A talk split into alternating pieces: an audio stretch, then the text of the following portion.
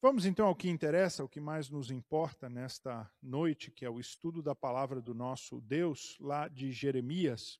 Vamos caminhar para uma nova sessão agora, que fala de juízo, por isso que o título do estudo de hoje é Juízo para Todos, porque de fato é a decretação do juízo sobre todos. Mas antes disso, vamos orar ao Senhor e pedir a Ele a, a direção para o estudo da palavra.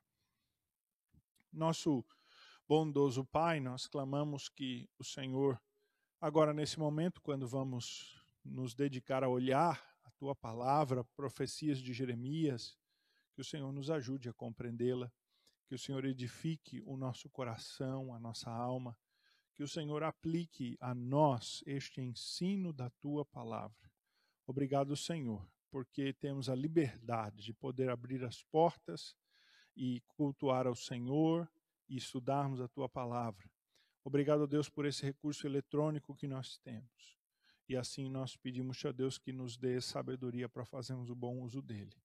Mas acima de tudo, ó Deus, carecemos do teu Santo Espírito, que é aquele que esclarece o nosso entendimento e nos faz compreender a tua palavra. E assim peço, pedimos a edificação que vem do Senhor por meio do Santo Espírito para o estudo desta noite. Nós oramos em nome de Jesus. Amém. Nós temos falado então uh, do profeta Jeremias, que viveu na época da destruição de Jerusalém, ali por volta do ano meados do ano 600 até o início do sexto século, ali ah, não sabemos propriamente quando ele morreu. Sabemos que ele era um profeta que morava numa cidadezinha ah, bem próxima de Jerusalém, filho de levitas, aqueles sacerdotes que trabalhavam no templo, foi chamado ainda jovem pelo Senhor. Ele mesmo disse: Senhor, eu sou uma criança, não, não passo de uma criança, como é que o Senhor vai me chamar? E Deus disse: só fale o que eu te mandar falar, seja fiel. E Jeremias assim iniciou seu ministério em Jerusalém, pregando a Jerusalém, ah, numa época em que o povo de Deus se resumia só ao reino de Judá né? Era só as três tribos de Judá, Benjamim e Levi. Porque as dez tribos do norte, elas ah, já haviam sido completamente dizimadas. Se você está perguntando, pastor, mas não são 12 tribos? O senhor falou três embaixo, né? três tribos no sul e dez no norte. É porque Jacó adotou os dois filhos de José, lembre disso. Então, José sai da lista e entram os dois filhos de José, são no fim 13 tribos, só que só 12 territórios, porque Levi não tinha território. Levi, os levitas moravam em cidades ao longo de todo o território de Israel. Então, por isso nós temos, né, aí nesse caso, três tribos no sul e poderíamos dizer até 11 tribos no norte, né, porque a tribo de Levi também estava morando lá no meio. Mas nesse período, então, o povo de Deus se resumia apenas a três tribos, estava em grande miséria, estava em dificuldade, mas não se quebrantava, continuava a, a, a praticar todo tipo de abominação, praticar idolatria, praticar a corrupção moral em vários níveis da sociedade, e assim então se afastava mais de Deus. E Jeremias profetizou juntamente com Abacuque, com Naum, com Sofonias, em Jerusalém, ali contemporâneos dele, e também ah, foi contemporâneo dos profetas Ezequiel e Daniel, mas aí estes já no exílio, aí ah, ao mesmo tempo que Jeremias profetizava em Jerusalém, eles eram usados por Deus lá no exílio, mas ah, com ministérios, vamos dizer assim, distantes, né? Nós vimos que Deus deu um ministério a Jeremias, que é um ministério, primeiro, de arrancar, derribar, destruir e arruinar, e depois um ministério de uh, edificar e plantar. Até aqui na nossa caminhada de Jeremias, nós estamos chegando a, a passando agora a metade do livro do profeta Jeremias. Uh, basicamente, nós vamos ver os capítulos 24 a 29 hoje nós não vimos nada de plantar e edificar, nós só vimos até agora sobre derribar, destruir e arruinar. Nós não vimos nada de bom propriamente nas palavras de Jeremias, né? Vimos que Jeremias bate um papo lá com Deus, tem uma conversa com ele ali nos capítulos 14, 15, 16, e Jeremias lamenta, pede que Deus tenha misericórdia, que Deus intervenha naquela situação, e Deus diz: "Não, já cessou a minha misericórdia, agora é juízo, agora é punição, agora virá a sentença sobre o povo. E neste neste momento do seu ministério que nós estamos vendo aqui, uh, nós uh, vemos, sabemos que Deus está usando Jeremias para as profecias então que dizem respeito a arrancar, derribar, destruir e arruinar. Nós estamos caminhando agora, uh, basicamente sessão após sessão, e estamos aí na sexta sessão que são os capítulos uh, 25, uh, 26, 27, 28 e 29. Uh, estes são os capítulos e esta é a sessão onde uh, há uma nova, vamos dizer assim, uma nova fornada, né, de profecias que estão ali praticamente juntas e que dizem respeito ao juízo de Deus.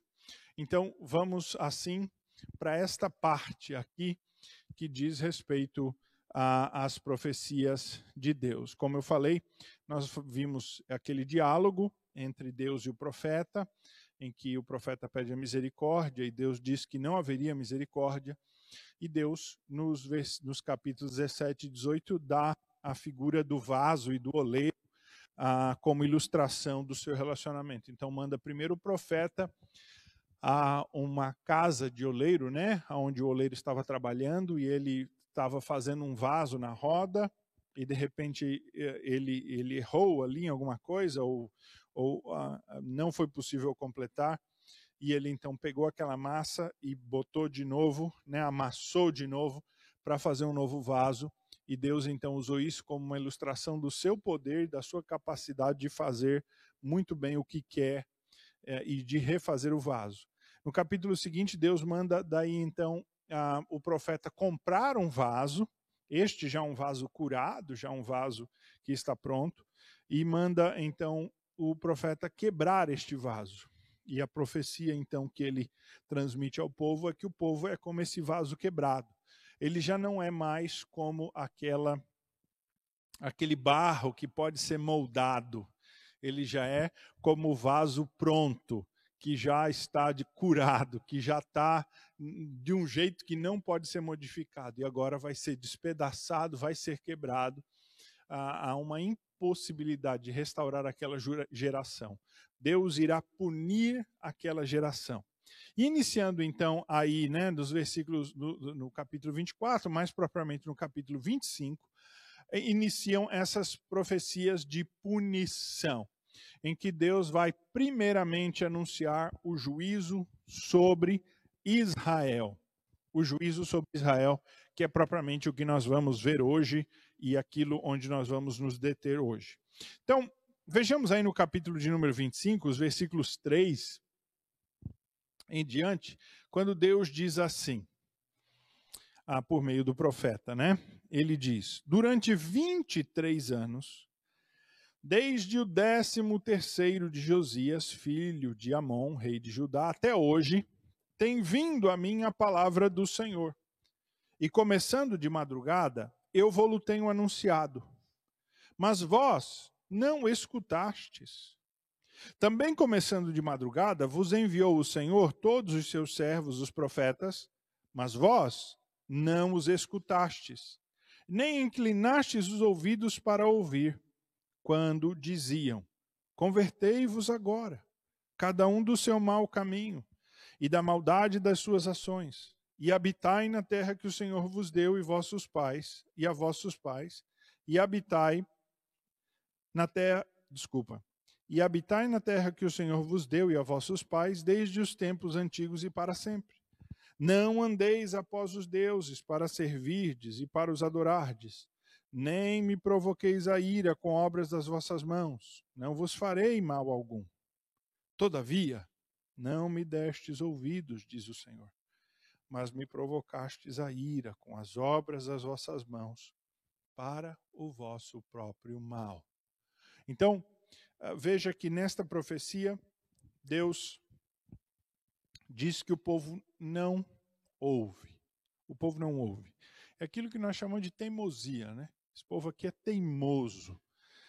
Deus mandou profetas e o próprio Jeremias, nesse caso, testemunha que durante 23 anos, esse era o 23 ano, desde o dia que Deus o chamou. Tinham se passado 23 anos. Ele mesmo deixa isso descrito quando ele diz assim, no capítulo 25, versículo 1, ele diz: Palavra que veio a Jeremias acerca de todo o povo de Judá. No quarto ano de Joaquim, filho de Josias, rei de Judá, ano que era o primeiro de Nabucodonosor, rei da Babilônia. Neste ano veio então esta profecia da parte de Deus que ah, adverte o povo por não se converter. Veja que Deus, em todo esse tempo, né, ele diz assim, diz o versículo 5, a palavra de Deus era: Convertei-vos agora, cada um do seu mau caminho, convertei-vos. E aí no final do versículo 6 diz assim: e não vos farei mal algum. Ou seja, é se vocês se converterem agora, então eu vou ter misericórdia de vocês. Se vocês se voltarem para mim agora, a chance de mudança, a chance de haver uma transformação. Mas o povo não deu ouvidos à voz do Senhor. Então agora Deus diz: então, como eu todos esses anos tenho mandado profetas, os profetas têm falado, têm advertido e vocês não se quebrantaram. Então agora vai vir o juízo. Agora então virá o juízo. A partir do versículo 8 é o que Deus diz. Ele diz assim: Portanto, assim diz o Senhor dos Exércitos, visto que não escutastes as minhas palavras, eis que mandarei buscar todas as tribos do norte, diz o Senhor, como também a Nabucodonosor, rei da Babilônia, meu servo, e os trarei contra esta terra, contra os seus moradores e contra todas estas nações em redor, e os destruirei totalmente, e os porei por objeto de espanto, e de assobio, e de ruínas perpétuas. Farei cessar entre eles a voz de folguedo e de alegria, e a voz do noivo e da noiva, e o som das mós, e a luz do candeeiro. Toda esta terra virá a ser um deserto e um espanto. Estas nações servirão ao rei da Babilônia 70 anos. Então veja que esta profecia agora não é mais uma profecia para apontar o pecado do povo, chamando ao arrependimento, é uma profecia que é a decretação do juízo, ou seja, Deus, de fato, agora disse basta. Agora Deus disse chega o juízo virá. O Senhor executará juízo sobre esse povo. E Deus, muito especificamente, designa o rei de Babilônia e a Babilônia como o poder que faria isso. Deus iria usar. Não é a primeira vez que Babilônia é mencionada. Bem no início das profecias de Jeremias, ele já havia profetizado que Babilônia seria aquela que viria contra Jerusalém, embora o grande poder naquela época, quando o profeta começou o seu ministério, fosse a Síria e ela fosse aquela que estava dominando o mundo, o profeta já havia profetizado de um tal povo babilônico, né, dos caldeus, que dominariam a própria Síria e se tornariam um grande poder mundial. E agora, então, esta profecia que se dá no primeiro ano, né, no ano em que Nabucodonosor conquistou a vitória sobre os assírios e se tornou assim o grande poder mundial, é, vem a profecia que Deus iria usar, então, Nabucodonosor, o rei de Babilônia, para vir e então destruir completamente a cidade. O que aconteceria, na verdade, não num único episódio, nós já falamos aqui em estudos passados, Nabucodonosor veio contra Jerusalém três vezes, né?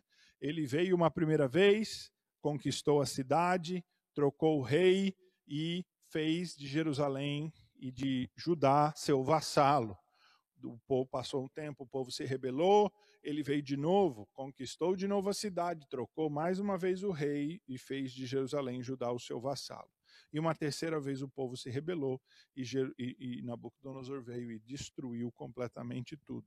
Então Deus usaria Nabucodonosor, mas usaria né, em etapas, por assim dizer, mas já está aqui decretado que seriam inclusive 70 anos, e nós vamos falar ao longo desse estudo um pouquinho mais sobre essa questão dos 70 anos. Mas o mais interessante é que está decretada aqui então a o cativeiro, a punição. Está decretado aqui a, a, a, que o povo seria escravo de Babilônia e que Jerusalém voltaria a ser um campo vazio, um deserto, um ermo. Diz o texto aqui, ah, veja, quando ele diz no versículo 11: Toda esta terra virá a ser um deserto e um espanto. Então Deus está decretando aqui que Jerusalém seria destruída e ficaria completamente desabitada, como de fato aconteceu. Após Nabucodonosor ter entrado na cidade e queimado toda a cidade e depois destruído, derrubado, não deixado realmente nenhum prédio de pé em Jerusalém, ah, conta-se realmente que a destruição que ele fez foi total. Ele estava, na verdade, indignado contra aquele povo que se rebelava constantemente contra ele, não se curvava diante dele. Ele realmente ele planou, vamos dizer assim, a cidade, né? Terraplanou a cidade. Ah, ele não deixou prédio, prédio nenhum de pé, é, destruindo tudo. Ninguém, ninguém ficou para habitar em Jerusalém. Em todo esse período, por várias décadas, Jerusalém foi um lugar das bestas feras do campo. Foi um lugar ermo, um lugar vazio. Ela ficou completamente desabitada. Ninguém habitou em Jerusalém ah, nesse período após a destruição de Nabucodonosor. Ah, é interessante a percebermos aqui que o Senhor Deus está descrevendo esse juízo ah, de uma maneira total, né? final, concretizada, como algo que ele faria e que não tem mais vez, que não acontecerá mais. Então, esta é a decretação do juízo sobre Judá, sobre Israel. Mas Deus, ele também decretaria o juízo sobre outras nações. E isto é muito interessante de nós notarmos. O que Deus faria, ele não faria apenas um juízo sobre uh, Judá. Uh, Deus tem um pacto e uma aliança com o seu povo, com os israelitas e com Judá, que é este reino do seu povo. Mas o que Deus está anunciando aqui nessas profecias é que ele faria uma, vamos dizer assim, para usar uma palavra que está sendo utilizada aí, um reset. Um reset, uma mudança, uma transformação na estrutura geopolítica étnica de todas as nações daquele, daquela região. Veja o que, que Deus diz então no capítulo 25, principalmente a partir do versículo de número 19, ele diz assim: A Faraó, rei do Egito, a seus servos, a seus príncipes e a todo o povo, e a todo o misto de gente, a todos os reis da terra, de a todos os reis da terra dos filisteus, Asquelon, Gaza, Ecrom e o resto de Asdote, a Edom, a Moabe e aos filhos de Amon, a todos os reis de Tiro, e a todos os reis de Sidom, e aos reis das terras da além do mar, e a Dedã, e a Tema, e a Bus, e todos os que cortam os cabelos nas têmporas, a todos os reis da Arábia, e todos os reis do misto de gente que habita no deserto, a todos os reis de Zinri, e a todos os reis de Elão, e todos os reis da Média, a todos os reis do norte,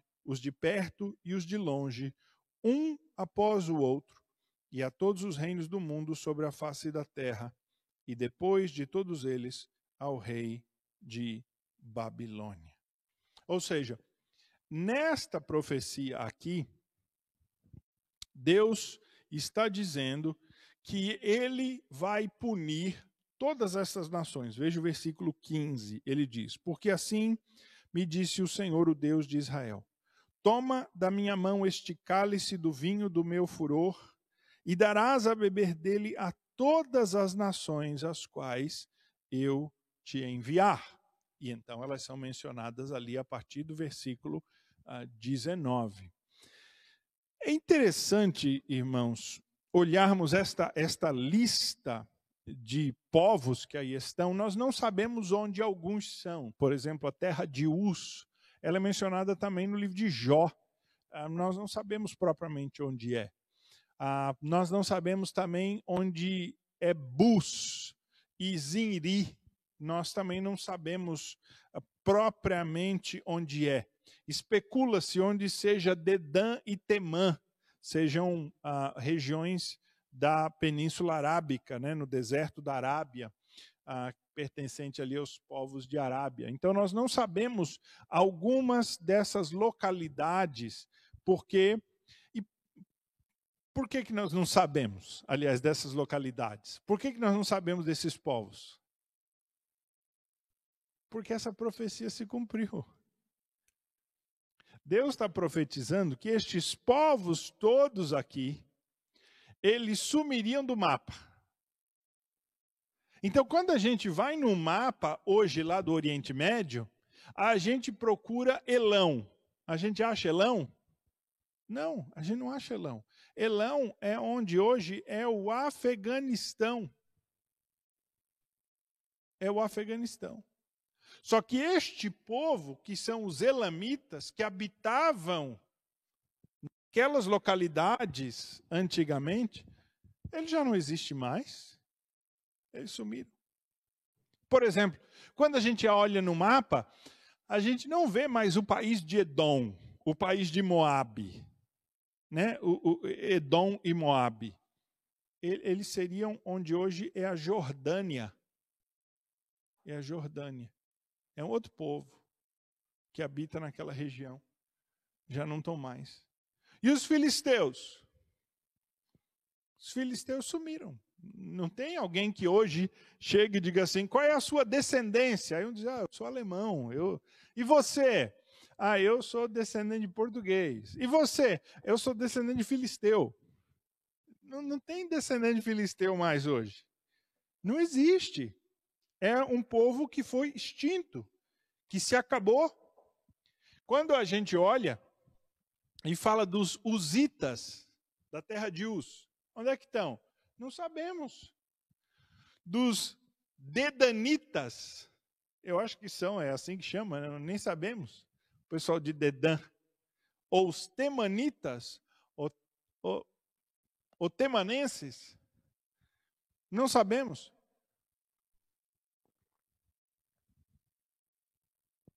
Por quê?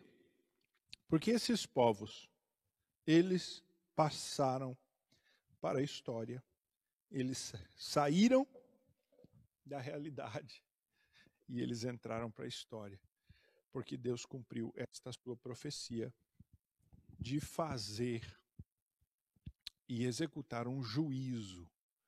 Aí você diz assim: ah, pastor, mas o Egito ainda existe hoje.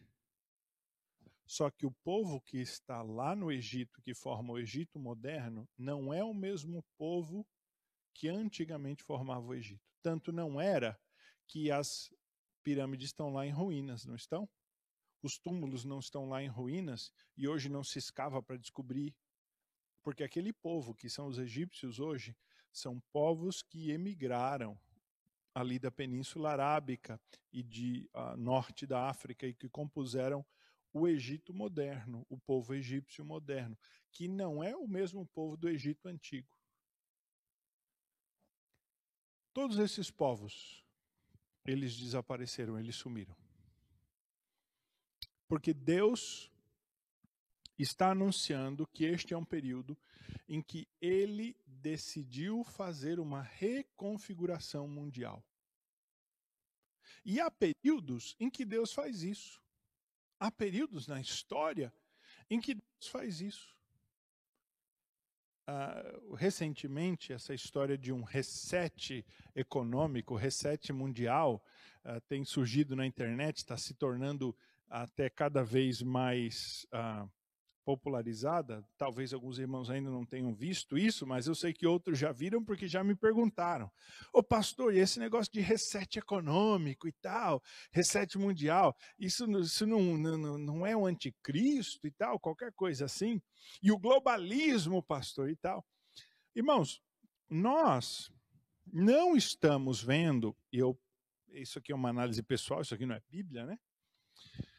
Nós não estamos vendo, eu não vejo, e, e, especialistas não veem, que nós estamos passando por um reset, uma mudança mundial. Eu procurei dar uma lida e, e, e dar uma conhecida melhor nessas teorias e nos argumentos, e os especialistas sérios estão dizendo que nós não estamos num reset mundial, nós não estamos caminhando para isso. O coronavírus não é este reset mundial. Esta ideia do reset mundial, ela partiu do Fórum Econômico Mundial, que é uma instituição de esquerda que promove palestras e iniciativas de esquerda em todo o mundo, inclusive esteve reunido em Porto Alegre há, há muitos anos, e tem ajuda de todos uh, uh, partidos e movimentos de esquerda, e eles estão anunciando que é o momento de executar um reset no sistema financeiro, nas estruturas políticas mundiais, aproveitando assim a, a, a pandemia. Inclusive, um dos uh, economistas ou idealizadores uh, do, do Fórum Econômico Mundial, que, que, que, está proposto. Inclusive, se você for no, no, canal de YouTube dele, está lá esse vídeo, né, um clipezinho em que eles mostram todas as desgraças assim do mundo: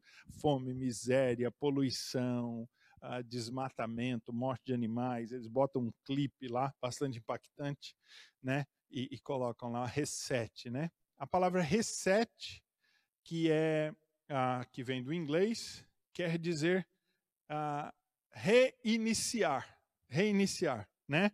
É reconfigurar, é voltar às configurações originais ou zerar a coisa, é partir do zero, Dá, é um novo começo. Essa seria a ideia.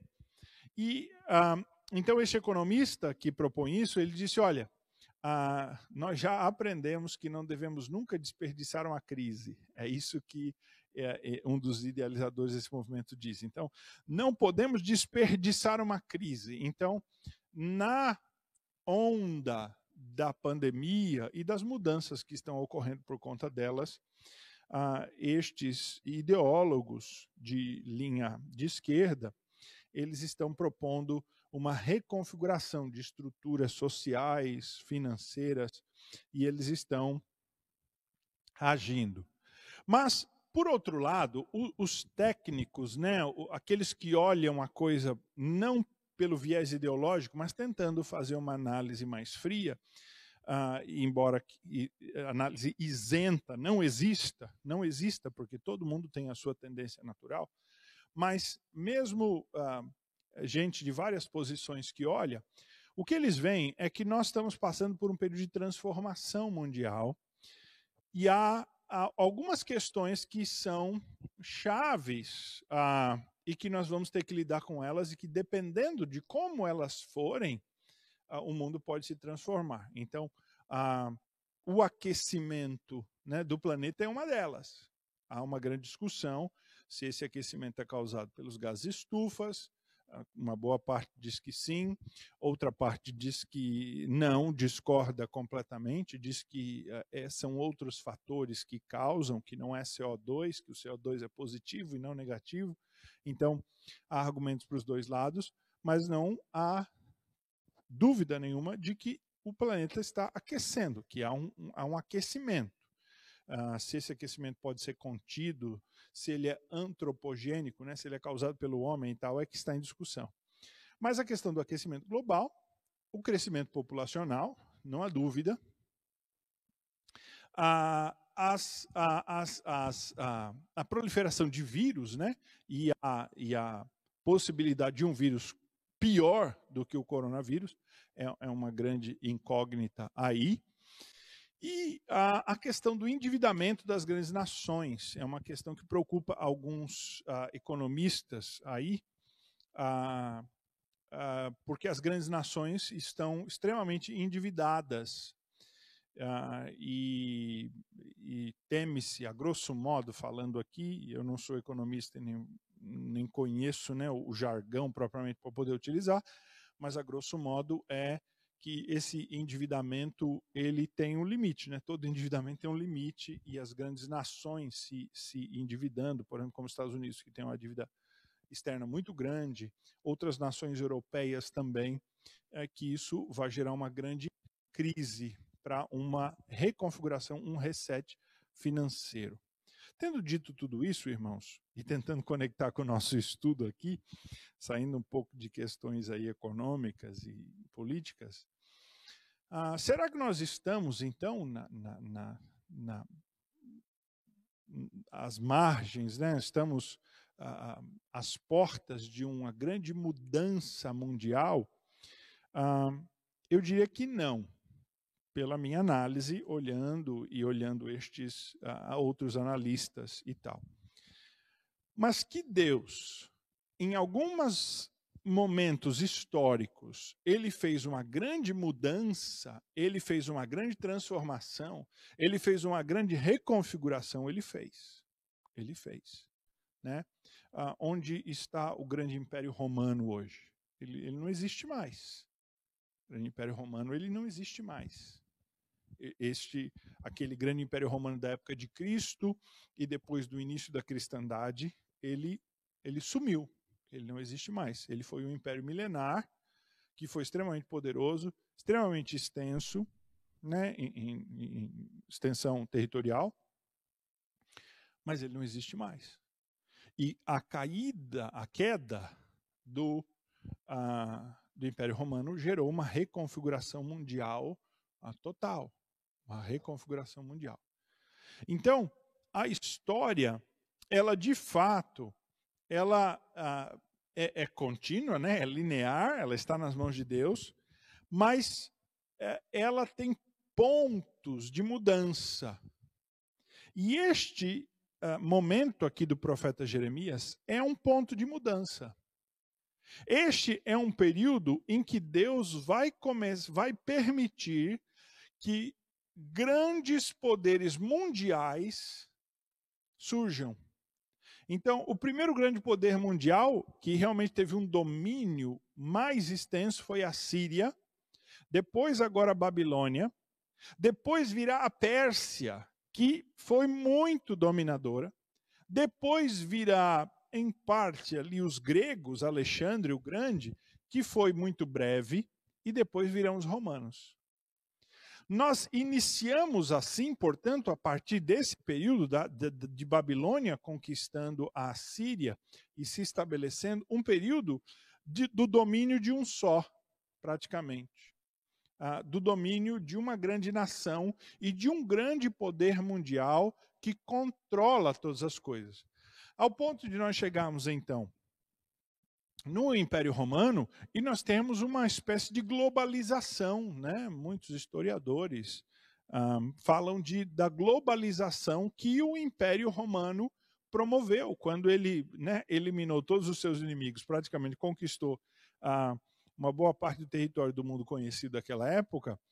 Uh, os romanos passaram a investir uh, na conexão no, no comércio, na estruturação, na melhora da própria infraestrutura e da qualidade de vida deles mesmos romanos e de todos aqueles que se aliassem a ele, ah, participando de uma espécie de globalização. Então, quando nós olhamos a história da humanidade, nós vemos períodos, períodos de, de nações de grande poder, de nações eh, de grande ah, ah, extensão territorial, impérios reais, que hoje já não existem mais, porque o Senhor Deus ele dá ah, um grande poder a alguns e depois os abate. E esta é o que ele está dizendo aqui em Jeremias 25, também a 25, 15 a 38, também Jeremias 27, de 1 a 11, ele reforça mais uma vez uh, esta profecia uh, aqui por meio de uma figura, né? Ele mande, manda o profeta fazer uh, correias e canzis, né? E põe no pescoço, né? Do profeta. E, e aí ele manda então enviar aos reis de Edom, de Moabe, de Tiro, de Sidom, e falar a estes reis que eles não devem resistir à Babilônia. Olha só, versículo 6 do capítulo 27 diz: Agora eu entregarei todas estas terras ao poder de Nabucodonosor, rei de Babilônia, meu servo, e também lhe dei os animais do campo para que o sirvam. Todas as nações servirão a ele, a seu filho e ao filho de seu filho, até que também chegue a vez da sua própria terra, quando muitas nações e grandes reis o fizerem seu escravo. Então veja que Deus está anunciando por meio do profeta que o poder de Babilônia duraria 70 anos, três gerações, Nabucodonosor, o filho e o filho do seu filho, como de fato aconteceu historicamente. Eles dominariam e Nabucodonosor, ele seria o governante, o dono do mundo, e se alguma nação quisesse sobreviver, esta nação deveria se tornar servi, uh, servil à Babilônia. Versículo 11 diz: Mas a nação que meter o pescoço sobre o jugo do rei da Babilônia e o servir, eu a deixarei na sua terra, diz o Senhor, e lavrá-la e habitará nela. Então, se alguma nação quiser prevalecer, que ela então se submeta à Babilônia, esse poder que eu estou exaltando, e esta nação prevalecerá. De fato, nenhuma dessas nações se submeteu, todas elas desapareceram do mapa. Há inclusive algumas batalhas bastante famosas nesse período, ah, com alguns ah, destes povos, principalmente os edomitas, moabitas. Há uma batalha muito, muito famosa e que ah, onde há ruínas, escavações e até o dia de hoje. E, e isto que o profeta está dizendo se realizou. Nós vemos isso ao olhar hoje, né? Ah, o mundo antigo, ao estudar o mundo antigo, nós vemos essa configuração, essa reconfiguração dos poderes e reconfiguração dos povos, ela aconteceu. Porque o mundo está nas mãos de Deus. Porque Deus pode exaltar a um e pode abatê-lo. Porque Deus, ele, ele que é o Deus que controla todas as coisas. E ele está anunciando essas coisas antes delas acontecerem, que é para quando elas acontecerem, seja reconhecido que o Senhor é que está fazendo essas coisas, e não os ídolos dos povos. Então Deus está anunciando exatamente que todas essas nações seriam punidas, mas ele anuncia aqui também que há um castigo especial para Babilônia. Babilônia vai ter o seu castigo especial. Ah, Deus puniria a Babilônia de uma maneira severa também. No capítulo 25, os versículos 12 a 14, diz assim, né? E acontecerá, porém, que quando se cumprirem os setenta anos, castigarei a iniquidade do rei de Babilônia e desta nação, diz o Senhor, como também da terra dos caldeus, farei deles ruínas perpétuas. Veja, depois de eu usar Babilônia para fazer esta reconfiguração, para a gente dizer assim, para passar o rodo, para passar o carro, para amassar todo mundo, para aplanar naquela linguagem do profeta João Batista, né, o que prepara o caminho, o que aplana, Deus usaria Babilônia para fazer esta reconfiguração mundial, para vencer todos esses povos, para eliminar alguns desses povos, escravizá-los, dizimá-los. Deus puniria a Babilônia pelo seu mal e pela sua ousadia. Deus faria isso. É interessante vermos que isso já estava profetizado ah, há muito tempo, há muito tempo, ah, lá em Jeremias, lá em Isaías. Em Isaías, Deus já havia falado isso acerca da Síria e profetizado este poder da Síria, ah, levantando assim o poder de Babilônia para punir à Síria e para fazer da Síria um exemplo para as nações. É engraçado como ah, Deus repete aqui esta fórmula bastante parecida em relação à Babilônia, dizendo que depois de ter usado Babilônia, puniria Babilônia e que Babilônia seria então ficaria em ruínas. E também ela mais uma vez nós perguntamos: onde estão os babilônios hoje, né? Babilônia, a, cidade de Babilônia fica ali nas imediações de Mossul. Mossul é norte do Iraque, ficou bastante famoso porque foi uma daquelas cidades onde teve uma batalha muito ferrenha com o Estado Islâmico. O Estado Islâmico dominou a cidade de Mossul, que tem muitas refinarias de petróleo, e eles extraíam de lá dinheiro. Ah, era uma das fontes de lucro. E foi uma das últimas cidades que o Estado Islâmico perdeu para o exército iraquiano.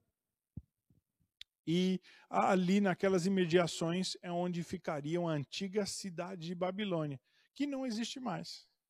Que hoje é estudada. Se você tiver a coragem de pegar um avião e querer fazer um passeio lá no Iraque, né? Diz assim, ah, eu, vou, eu quero fazer um passeio histórico, pastor. Visitar umas ruínas, arqueologia. Vou lá no Iraque. Eu digo, meu irmão, põe a tua casa em ordem antes de você ir, né? Ajeita tudo aqui, prepara tudo e aí você vai. Mas dizem que é muito bonito. Pastores missionários que tiveram por lá dizem que realmente é um lugar fabuloso em termos de da história, né, do conteúdo dos próprios prédios e do que resta lá, é fabuloso. E eles então, ah, indo lá, verão as ruínas daquilo que foi Babilônia. Porque lá não existe mais um povo, não existe mais uma cidade, não existe mais uma nação. Deus exterminou, acabou. Não existe mais. Essas nações passaram. E o povo de Deus? O povo de Deus permanece.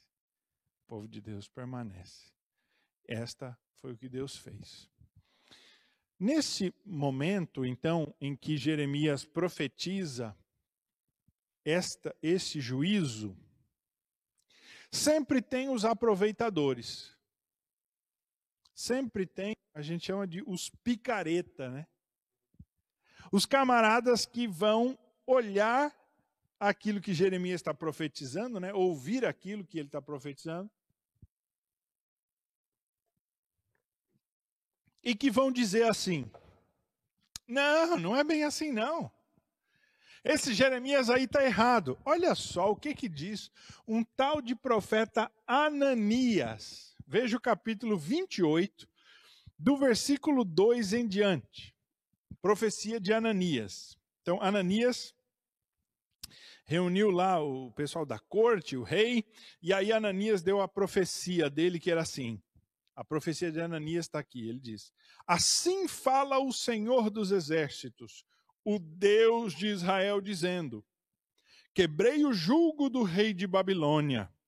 Dentro de dois anos eu tornarei a trazer a este lugar todos os utensílios da casa do Senhor, que daqui tomou Nabucodonosor, rei de Babilônia, levando-os para a Babilônia. Também a Jeconias, filho de Joaquim, rei de Judá, e a todos os exilados de Judá que entraram na Babilônia, eu tornarei a trazer a este lugar, diz o Senhor, porque quebrei o jugo do rei de Babilônia. E aí você pode imaginar o, povo falando em línguas aqui já e dando glória a Deus, é a vitória, a vitória. É, é, esse era o profeta Ananias, um falso profeta, um profeta enganador ele está dizendo, olha só, que Deus iria quebrar o jugo do rei de Babilônia e que dentro de dois anos, aquilo que Nabucodonosor tinha tirado da casa do Senhor, na primeira vez que ele veio invadir Jerusalém, lembra? Eu falei aqui que ele invadiu três vezes. Ele veio três vezes contra Jerusalém, a terceira é que ele destruiu completamente a cidade. Aqui já havia passado o período da primeira invasão. Da primeira invasão. Nós já vimos lá nos primeiros estudos, lá aconteceu por volta do ano 609, 608 antes de Cristo. Foi a primeira invasão de Nabucodonosor. Então aqui é o período entre a primeira invasão, 609, e a segunda invasão de Nabucodonosor, que foi mais ou menos 597. É mais ou menos nesse período. Veja que ah, é, o, o, o, profeta, ele, ele, o profeta, o profeta Jeremias, é, ele diz assim, versículo, eh, capítulo 28, versículo 1. No mesmo ano, no princípio do reinado de Zedequias, rei de Judá, isto é, no ano quarto do quinto mês, então, ah, ele nos dá essa data aqui, que é o reinado de Zedequias. Ah, então, é nesse período. E aí, então, se levanta Ananias. E Ananias, enquanto Jeremias diz assim: o Deus vai punir o povo com o rei de Babilônia, por meio do rei de Babilônia, e o negócio não vai ser bom, não vai ser fácil servireis ao rei de Babilônia. O rei de Babilônia vai escravizar vocês. É isso que, uh, que Jeremias, por exemplo, uh, que as profecias ali, do versículo 16 ao versículo 22 do capítulo 27 dizem.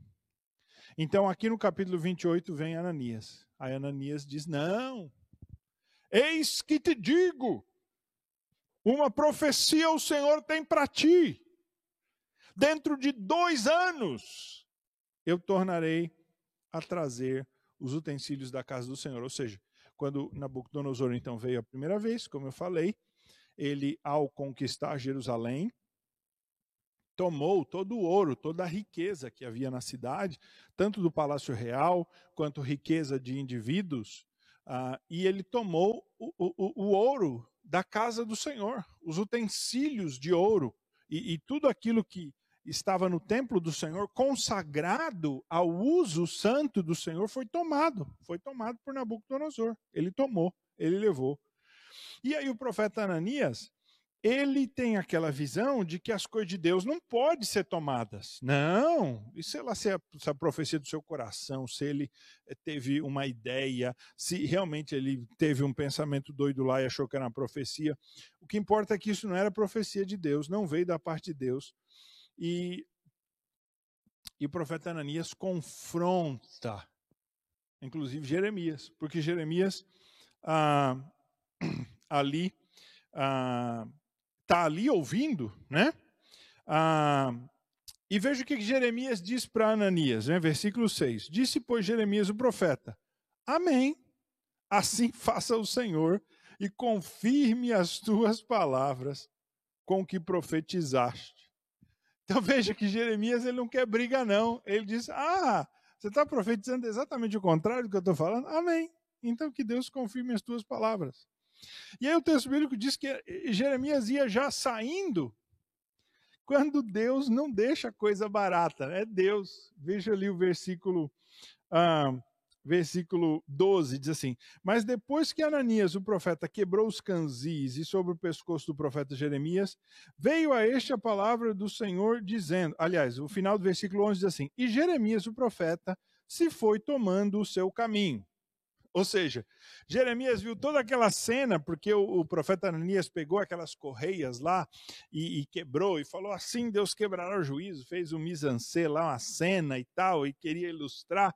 E Jeremias falou: Ah, tá bom, então tá, amém, que a tua palavra seja assim. Jeremias virou as costas e ia indo embora. Quando Jeremias ia virando as costas e ia embora, Deus, tum, pera, Jeremias, volta lá.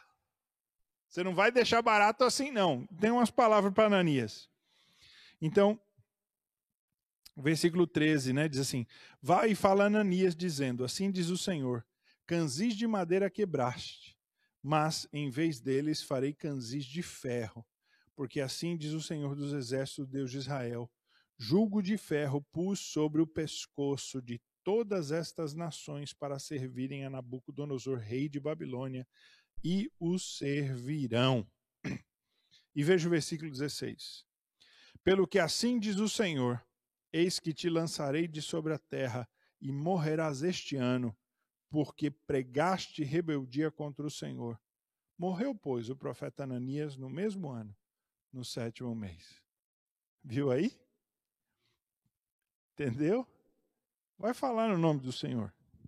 Vai falar a mensagem que Deus não mandou. Você vai se ver com Deus. O profeta até queria deixar barato. O profeta até queria virar as costas e ir embora. Falar, ah, você está falando aí bobagem e tal. Amém. Tá, que se cumpra. Eu vou embora. E aí Deus, tum, profeta, não, vai lá. E Jeremias profetiza contra Ananias. Há um outro profeta falso que é mencionado aí, que é um tal de Semaías, também lá no capítulo 29, a partir do versículo ah, 31, o nome dele também é mencionado, né? Ah, diz assim o texto: Manda dizer a todos os exilados: Assim diz o Senhor acerca de Semaías, o Nelamita.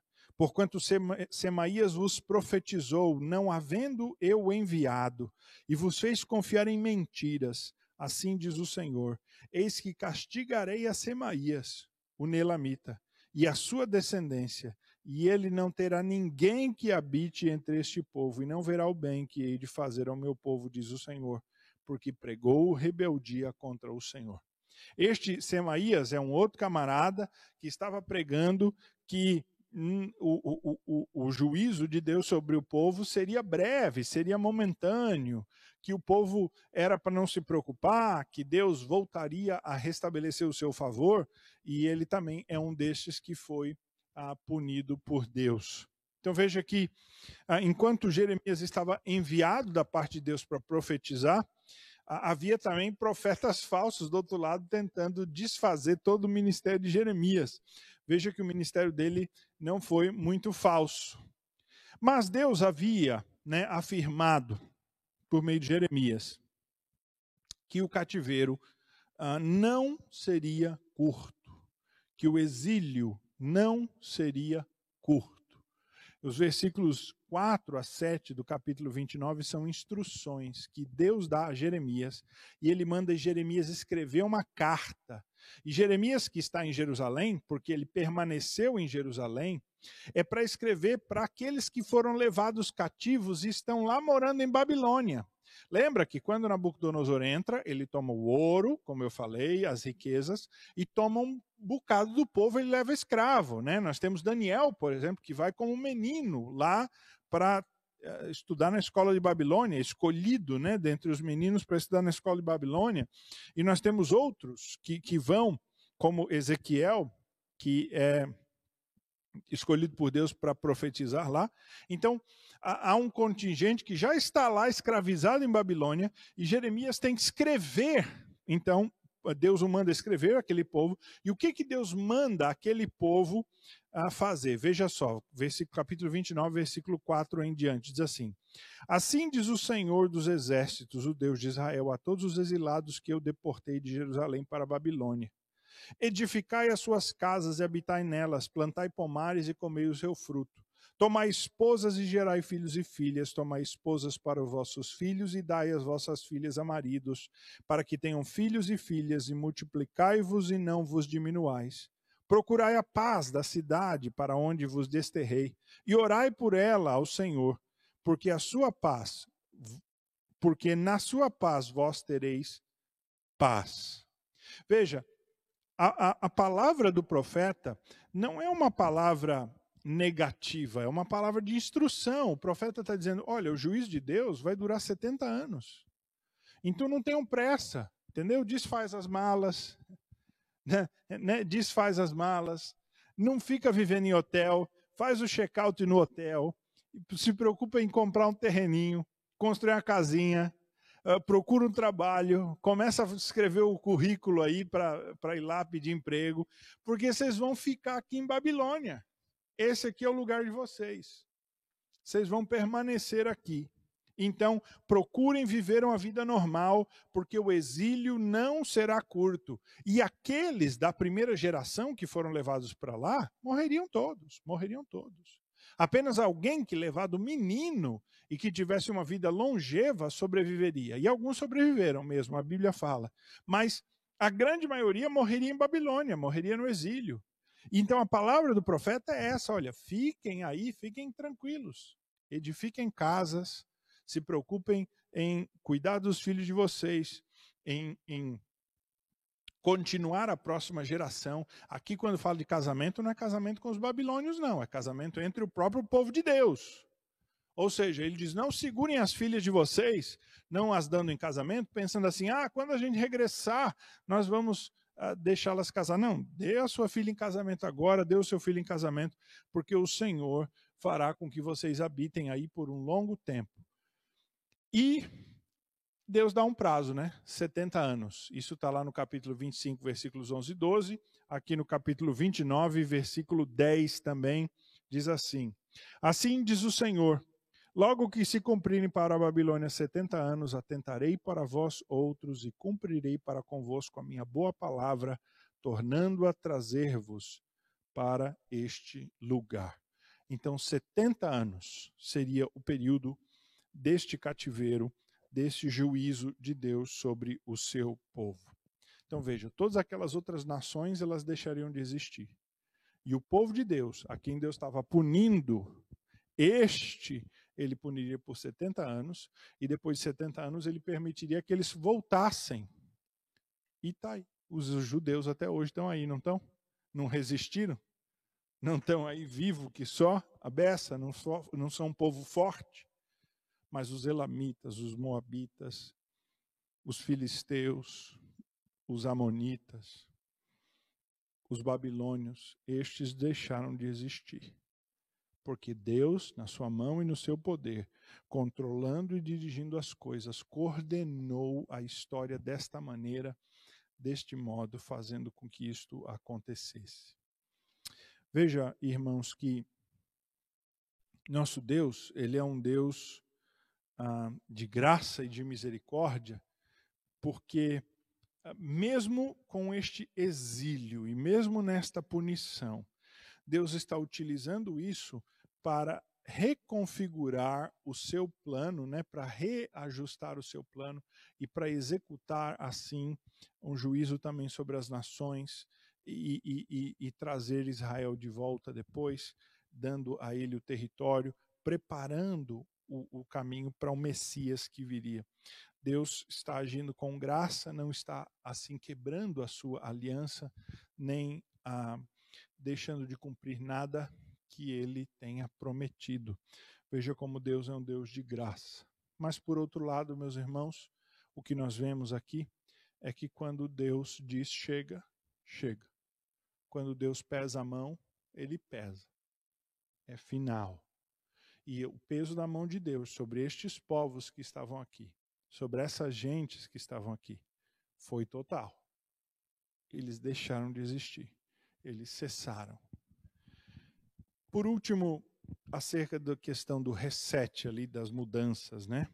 Irmãos, se Deus quiser fazer o reset, né, as mudanças, quem somos nós para impedir, né? Alguns dizem assim, não, pastor, a gente tem que ficar atento, a gente poder combater aí e tal. Irmãos, se é a mão de Deus que faz, quem somos nós? Né? Deus diz, agindo eu, quem impedirá? E, e quem pode impedir a mão e o poder de Deus. Claro que nós temos que fazer tudo que tiver ao nosso alcance, mas acima de tudo nós temos que manter a nossa fé e a nossa confiança no nosso Deus, de que Ele está no controle e devemos assim confiar nele. Ah, se Ele quiser fazer uma grande mudança mundial, Ele pode fazer. Ah, Deus tem todo o controle porque a história é dele e só Ele sabe o fim dela nenhum de nós sabe. O dia em que o Senhor Jesus despontar no céu é um dia secreto, né? Que está reservado para o Senhor. Então, toda a história está nas suas mãos. Vamos terminar esse estudo então com uma oração. Pai, nós queremos crescer em nossa confiança do teu poder do teu domínio e do teu controle soberano, de modo que isso nos traga paz e tire toda angústia ou preocupação e nos faça assim confiar no Senhor. Ajuda-nos, ó Deus, a termos um temor de Ti que nos aproxima do Senhor e que nos faz confiar em Ti, no Teu plano, ó Deus. Por mais uh, que nos pareça difícil, como este povo que recebeu esta dura notícia. Mas, ó Deus, quebranta o nosso coração para que não sejamos como esse Israel, duro de coração, que não te ouviu e que não se quebrantou diante de ti. Fica conosco, ó Pai, nos abençoa e nos guarda o restante dessa semana. Permita que a tua igreja esteja aqui reunida no domingo, dia do Senhor. Ah, assim nós clamamos em nome de Jesus. Amém.